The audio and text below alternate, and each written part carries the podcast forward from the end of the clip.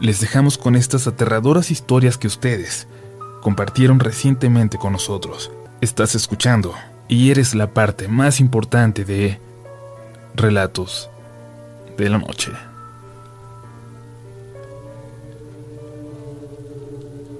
Les voy a compartir una experiencia que viví en el 2012. Anexo al final una foto que tomé con mi celular en aquel momento. Claro, tomando en cuenta las características de un celular desde entonces, espero que disculpen las carencias técnicas. Era septiembre y caía una tormenta la noche en que llegamos a casa con un nuevo integrante de la familia. Mi hijo menor tenía tres días de haber nacido y llegaba por fin a su hogar. La familia más cercana fue a darle la bienvenida, a conocerlo, y estuvieron hasta tarde con nosotros. Cuando se despidieron, mi esposa me dijo que se sentía cansada, que se iría a recostar con el bebé. ¿Vienes? Me preguntó, y yo le dije que en un momento la alcanzaba. Solo lavo las tazas que usamos para que no se junten y voy, le dije. A las dos y media por fin me disponía a dormir, y ya acostado, escuché un fuerte golpe en la azotea. Me hizo saltar. Mi esposa también se despertó sobresaltada, y hasta mis hijos mayores salieron de sus recámaras asustados. Me salí por una ventana armado con un cuchillo de cocina y con lámpara del celular, pero no veía nada, nada raro en absoluto. Pensé, malditos gatos, me hicieron salir a la azotea en pijama. Y algo enojado regresé para dormir.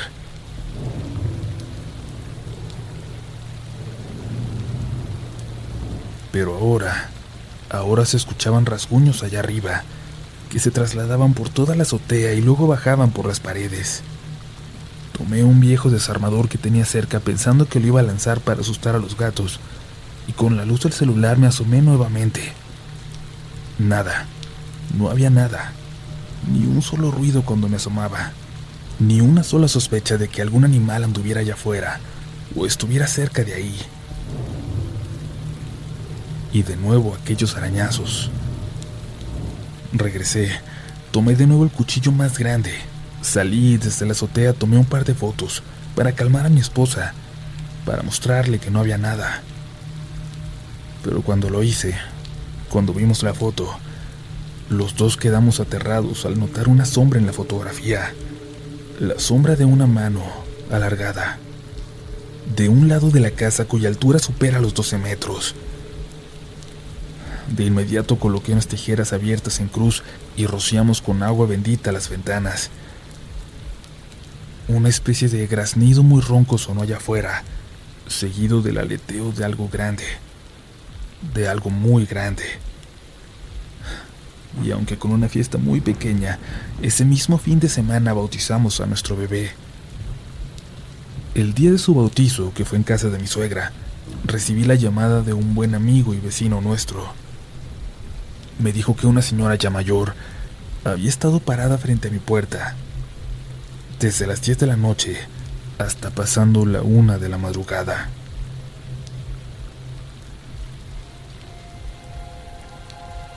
Esta experiencia no es mía, es de mi padre.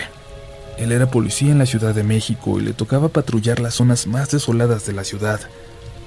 Pero, el lugar donde él me llegó a confesar que en realidad le daba terror patrullar era cerca de uno de los cementerios, aunque ya no recuerdo dónde se ubica. A él casi siempre le tocaba echar sus rondines solo, y en una de estas noches dice que un estudiante casi se le lanza encima a la patrulla. El joven llegó corriendo muy pálido y mi padre le preguntó qué había ocurrido. El muchacho le dijo que venía de ver a su novia cuando le tocó pasar al lado del cementerio. Dijo que venía distraído en su teléfono cuando de reojo notó como alguien o algo se le atravesó.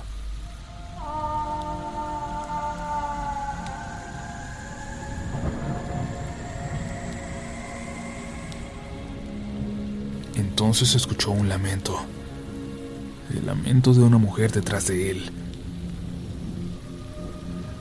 Dice que cuando volteó, vio a una mujer que venía muy rápido hacia él, pero no parecía mover las piernas. Lo único que pudo hacer fue echarse a correr cuando de pronto vio la patrulla de mi padre a lo lejos. Mi papá casi no creía en estas cosas, así que solo le dijo al muchacho que no se preocupara, que él iría a revisar. Condujo hacia la ubicación que le dio el joven y se bajó de la patrulla. Dice que entonces, en ese momento, alcanzó a ver cómo alguien trepaba el muro del cementerio. Pensando que era algún ladrón o uno de esos que roban los cuerpos de los difuntos, hizo lo mismo, trepó también y brincó ese muro. Al bajar, ya por dentro, no podía ver nada. Sacó su linterna y empezó a buscar por todo el lugar.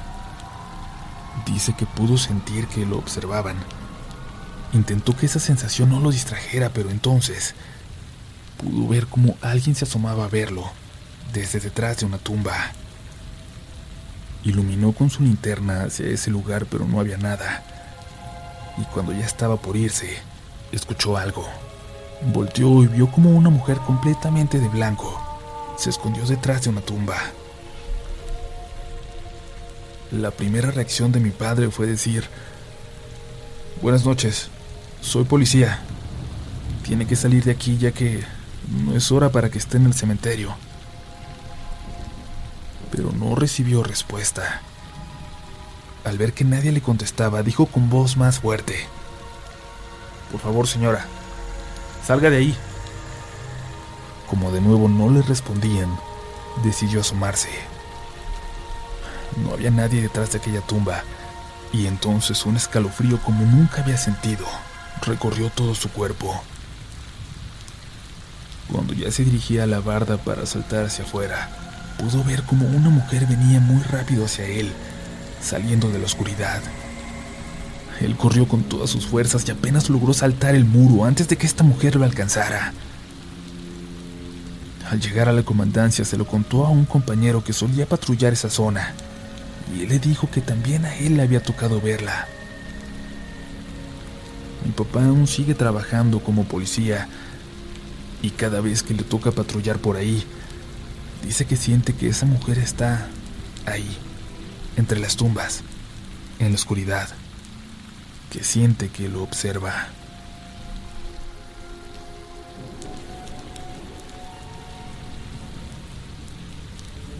Esta es la segunda vez que comparto un relato con ustedes, comunidad, y lo que les voy a contar hoy le sucedió a un amigo trailero, quien tiene muchos años dedicándose a esto, transitando carreteras por las noches más oscuras, cortando con su tráiler la oscuridad de la noche. Esto sucedió específicamente en La Rumorosa, esa mítica carretera llena de leyendas entre las ciudades de Tecate y Mexicali en Baja California. Aquella noche salió desde Tijuana cerca de las 7 y esta vez le tocaba ir solo, así como viajaba gran parte del tiempo. Cuando se iba acercando, no podía dejar de pensar en las historias que había escuchado de ese tramo y puso un poco de música para intentar olvidarse de ellas. Por alguna razón, aunque ya había pasado por ahí en incontables ocasiones, esta vez se sentía nervioso encendió un cigarrillo y sintió que su tráiler se puso pesado, difícil de controlar. Era como si la carga se hubiera puesto demasiado pesada de repente. Y sintió y escuchó como algo cayó en la caja. Algo quizás se había movido en la carga, algo se había caído dentro, o eso quiso pensar. Y es que el miedo ya se estaba apoderando de él. Escuchó pisadas entonces allá atrás, pisadas de algo que parecía moverse en cuatro patas, cada vez pisando más fuerte, y él ahora sí estaba al borde del pánico. Tenía miedo de detenerse y de revisar, de darse cuenta de que estaba allá atrás, así que se puso a rezar y empezó a acelerar, a acelerar y acelerar, hasta que vio letreros que indicaban que se estaba acercando a la caseta. A lo lejos vio luces en la oscuridad que no pudo reconocer, pero algo seguía golpeteando la caja y también sobre él, cuando por fin vio a lo lejos la caseta de peaje él solo rezaba por no ver, por no saber qué era lo que estaba allá arriba. No quería saberlo, porque fuera lo que fuera, si de algo estaba seguro, es de que no era nada bueno. Sintió como algo saltó de la caja. Algo saltó hacia los matorrales y se perdió en la oscuridad. Él aún temblaba cuando, lleno de alivio, llegó por fin a la caseta donde se bajó a inspeccionar que todo estuviera en orden con la caja y su carga.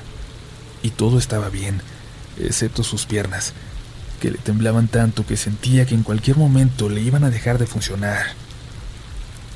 Como todo trailero, él había escuchado muchas historias sobre esa carretera, pero nunca pensó que él tendría una propia para contar. Ya nunca, por ningún motivo, pasa la rumorosa de noche. Si ustedes pueden, evítenla también.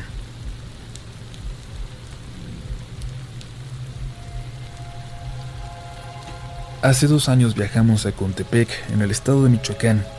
Iba con mi esposa y mis tres hijos, y aunque fue mucha familia también, solo nosotros veníamos en mi auto de regreso. Salimos casi a la una de la madrugada y tomamos la carretera 57 con rumbo a Tizapán de Zaragoza, en el estado de México. Casi llegando, en un tramo entre los pueblos de Villa del Carbón y Cahuacán, una serie de curvas me obligó a disminuir la velocidad y entonces la vimos. A unos cuantos metros adelante, una niña de unos 8 o 10 años, de rodillas a la orilla de la carretera. Evidentemente me frené. Bajé la ventanilla del carro y le pregunté, Niña, ¿estás bien? ¿Te podemos ayudar? No respondió. Sin detener el auto por completo, la cuestioné nuevamente. Niña, ¿Todo bien? ¿Necesitas ayuda? Ella levantó su cara, y donde deberían haber estado sus ojos, solo había un par de horripilantes huecos que parecían mirarnos, al tiempo que emitía una especie de grito tan agudo que nos quedamos helados. Se levantó para dirigirse a la espesura del bosque. Avanzó muy rápido. Parecía flotar. Esa visión pareció presionar mi pie hacia el acelerador, al mismo tiempo que mi esposa me gritaba que nos fuéramos de ahí. Hundí el acelerador a fondo para salir de ahí. 80, 100, 120 kilómetros por hora. Así avancé por varios minutos y al creer que todo había pasado bajé un poco la velocidad.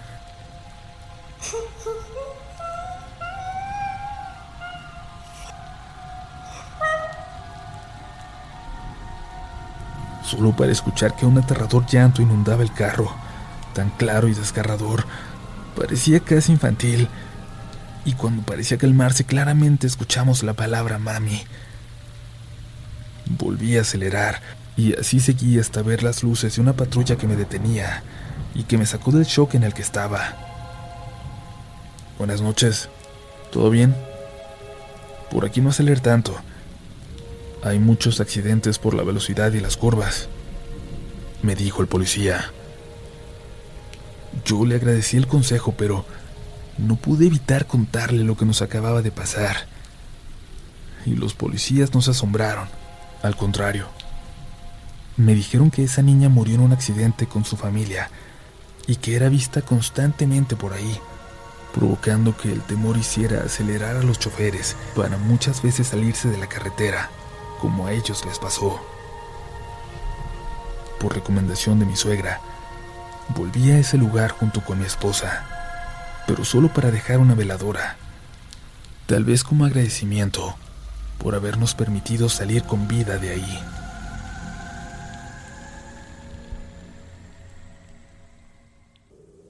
Mi historia es corta, pero me encantaría compartirla con ustedes. Recién hace una semana tuve la oportunidad de conocer a unas primas de Monterrey. Nos juntamos todos en casa del tío David y la tía María Esther. Y estuvieron con nosotros también mis primos de Michoacán y algunos otros que viven también aquí en la ciudad. Como siempre pasa cuando nos juntamos los primos, inevitablemente terminamos platicando historias de fantasmas y de apariciones.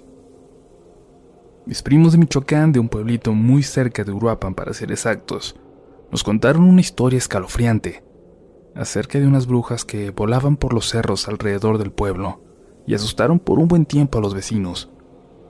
Pero justo, justo cuando pensamos que nada superaría el miedo que teníamos esa noche, Rebeca, una de las primas de Monterrey, cerró la puerta del cuarto donde estábamos y hablando muy bajito, nos pidió que guardáramos el secreto de lo que estaba a punto de contarnos.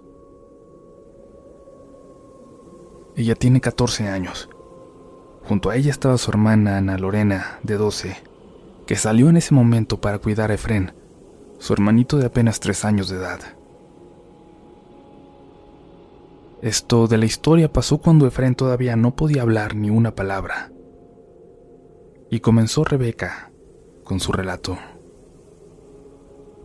Por alguna razón, Abelito, el nieto de Juliana, la señora que les ayudaba en la casa, se pasaba mucho tiempo jugando con el niño. Dicen que Abelito tenía en ese entonces cinco años, pero para nada se aburría jugando con el bebé. Al contrario, parecía disfrutarlo mucho cuando lo llevaban a la casa, y Efren incluso dijo el nombre de su amiguito antes que el de sus hermanas. En una ocasión estaban ellos dos solos en el cuarto de sus papás y de repente se escuchó un fuerte golpe, seguido del llanto de los dos niños, de mi primo y de Abelito. Se acercaron todos y vieron la cuna de Efren prácticamente desarmada, como si se hubiera subido Abel y los dos niños estaban llorando en el suelo. Juliana tomó a su nieto sumamente apenada, y mi tía de verdad se molestó por la imprudencia del niño tanto que le pidió que ya no lo dejara jugar con Efren, y doña Juliana optó por mejor ya no llevar al niño para nada a esa casa. Sin embargo, tiempo después, les empezó a contar a mis primas algo muy extraño al respecto. Decía que Abelito se la pasaba preguntando por el pequeño Efren, pero más preocupado que curioso quizás. Cuando por fin logró que le platicara por qué tanto interés, Doña Juliana no daba crédito a la imaginación del niño. Abelito decía que cerca de Efren siempre estaba una señora.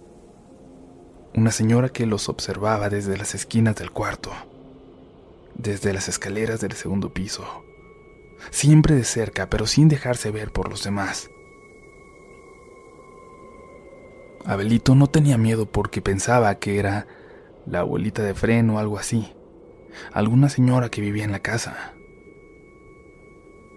Contó que en esa ocasión, la vez que se rompió la cuna, él estaba jugando en el cuarto con Efren hasta que éste le pidió ayuda para subir a dormir, y él se quedó con los juguetes del bebé jugando en el piso junto a la cuna. Fue a la cocina por un poco de agua que le dio su abuela, y cuando regresó a la habitación, vio a la señora sosteniendo a Efren de una de las piernas, como si fuera un muñeco completamente inmóvil. Él se asustó por la forma en que lo tenía y se acercó rápidamente para ayudarla, para ayudar a la señora loquita, como le decía, como le dijo inocentemente a su abuela. Subió a la cuna para alcanzar al bebé y la señora lo dejó caer, provocando que él se moviera rápidamente para protegerlo, y después el peso de los dos venciera la estructura de protección de la cuna. El golpe que se dio en la cabeza el niño lo hizo tardar en reaccionar y provocó que no atinara a defenderse y contar lo que según él había ocurrido mientras lo regañaban. Y luego se convenció de que nadie le creería. Incluso a su edad. Sabía que preferirían culparlo a él. La señora Juliana le contó a mis primas que eventualmente se animaron a contarle a su mamá lo que el niño había relatado. Evidentemente pensaron que se trataban de excusas del niño que quería volver a ir a jugar con Efren, e ignoraron por completo la historia. Nunca habían visto o escuchado nada raro en esa casa. Días después, sin embargo, las despertaron los gritos desmesurados de mi tío en la madrugada. Había llegado tarde. Lo llevaron unos amigos porque había ido a una reunión con ellos y llegó un poco tomado. Cuando entró a la casa vio que su esposa estaba dormida en el sillón con el televisor prendido, como siempre que llegaba tarde, porque se quedaba a esperarlo. Antes de despertarla, quiso lavarse los dientes para no oler tanto a alcohol, y al entrar en la recámara, vio a una mujer trepada en la cuna de Fren, con toda la manita del niño dentro de su boca, como si le estuviera chupando. Gritó fuerte para asustarla, pero asustado él también, y despertaron todas y se levantaron para ver qué ocurría. Mi tío no dejaba de decir que había visto a una señora con el bebé, pero una señora muy chiquita, como si estuviera tan jorobada que ni siquiera llegaba al metro de estatura, como una enanita pero con las proporciones de un cuerpo común. El tío duró días enfermo del susto y mis primas y mi tía nunca le dijeron nada de lo que había visto a Belito. Así que por un tiempo se convenció de que había sido alguna alucinación por el alcohol de ese día. Hasta que una marca apareció. La tía llevó a un sacerdote a bendecir la casa y evidentemente dejaron que Abelito regresara a jugar con Efren sigue yendo a jugar incluso hasta el día de hoy, y ya no ha mencionado ver a ninguna señora en la casa. Cuando Rebeca terminó la historia, su hermana entró a la habitación con Efren de la mano. Muéstrales, le dijo. El niño entonces nos enseñó su manita izquierda, con una cicatriz. La figura de una mordida perfectamente marcada en ella, como si lo hubieran quemado. Esa fue, sin duda, la historia más aterradora de la noche.